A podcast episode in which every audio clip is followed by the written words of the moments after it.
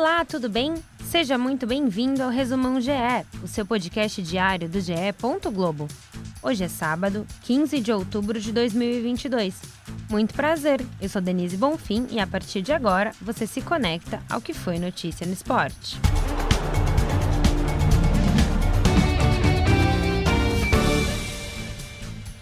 O Cruzeiro perdeu o segundo jogo seguido depois de conquistar o título da Série B, desta vez para o Vila Nova.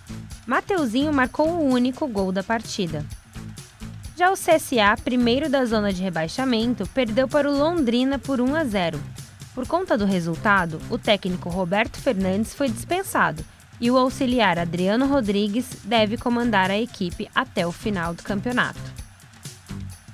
O Náutico sucumbiu ao Novo Horizontino e foi goleado por 6 a 0 no interior paulista.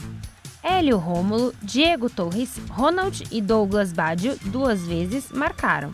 Lanterna da competição, o Timbu está com 30 pontos, 9 abaixo da Chapecoense, que está em 16º. Não teve chuva ou paralisação que impedisse o Palmeiras de golear. Na Libertadores Feminina, a equipe estreou com o pé direito e venceu o Libertar Empenho por 3 a 0. Duda, Bianca Brasil e Bia Zanerato marcaram. Ainda nesta rodada, a Universidade do Chile venceu o Independiente Dragonas por 3 a 1. Alianza Lima e Deportivo Lara ficaram no 1 a 1 e o Santiago Morning perdeu por 1 a 0 para o América de Cali. Na semana da finalíssima da Copa do Brasil, o Corinthians confirmou que vai receber a torcida em um treino aberto na Neoquímica Arena. O trabalho será realizado na segunda-feira, às 4 da tarde, antes da viagem do elenco ao Rio de Janeiro. A decisão será na quarta, às 9h45, no Maracanã. No jogo de ida, as equipes ficaram no 0 a 0 em Itaquera. Os quatro clubes grandes de São Paulo pediram para que a Federação Paulista de Futebol retire o Atlético Paranaense da Copinha em 2023.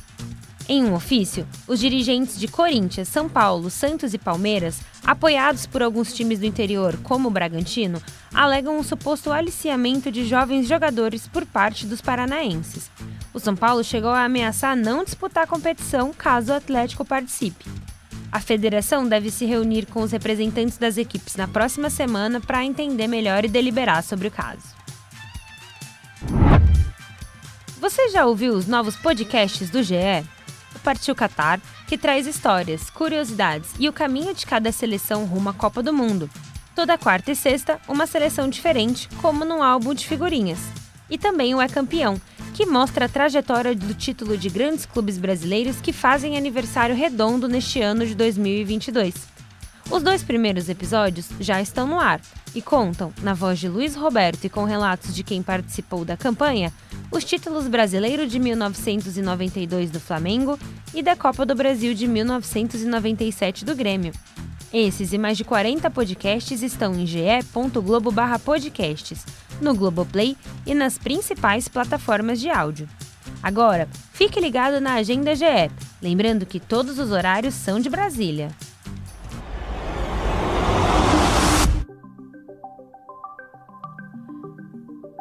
No Sport TV, às 1h15 da tarde, tem Joinville em Corinthians no jogo de volta das quartas de final da Liga Nacional de Futsal. O Timão venceu o jogo de ida por 4 a 3.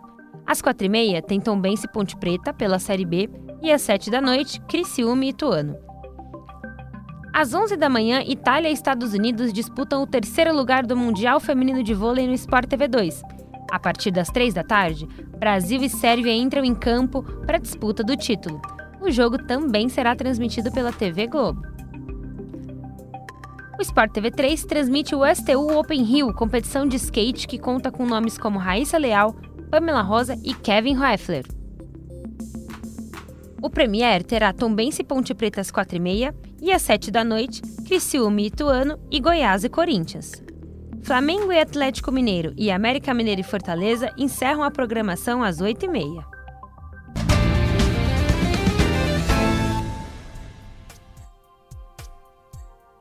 Este foi o Resumão GE, podcast diário disponível no ge.globo, no Globoplay, na sua plataforma de áudio preferida e também pela Alexa. É só pedir para a Alexa tocar as notícias do GE. ge.globo/podcasts. Siga, assine, se inscreva e favorite. Assim você recebe uma notificação sempre que sair um novo episódio. O Resumão GE conta com a coordenação de Rafael Barros e a gerência de André Amaral.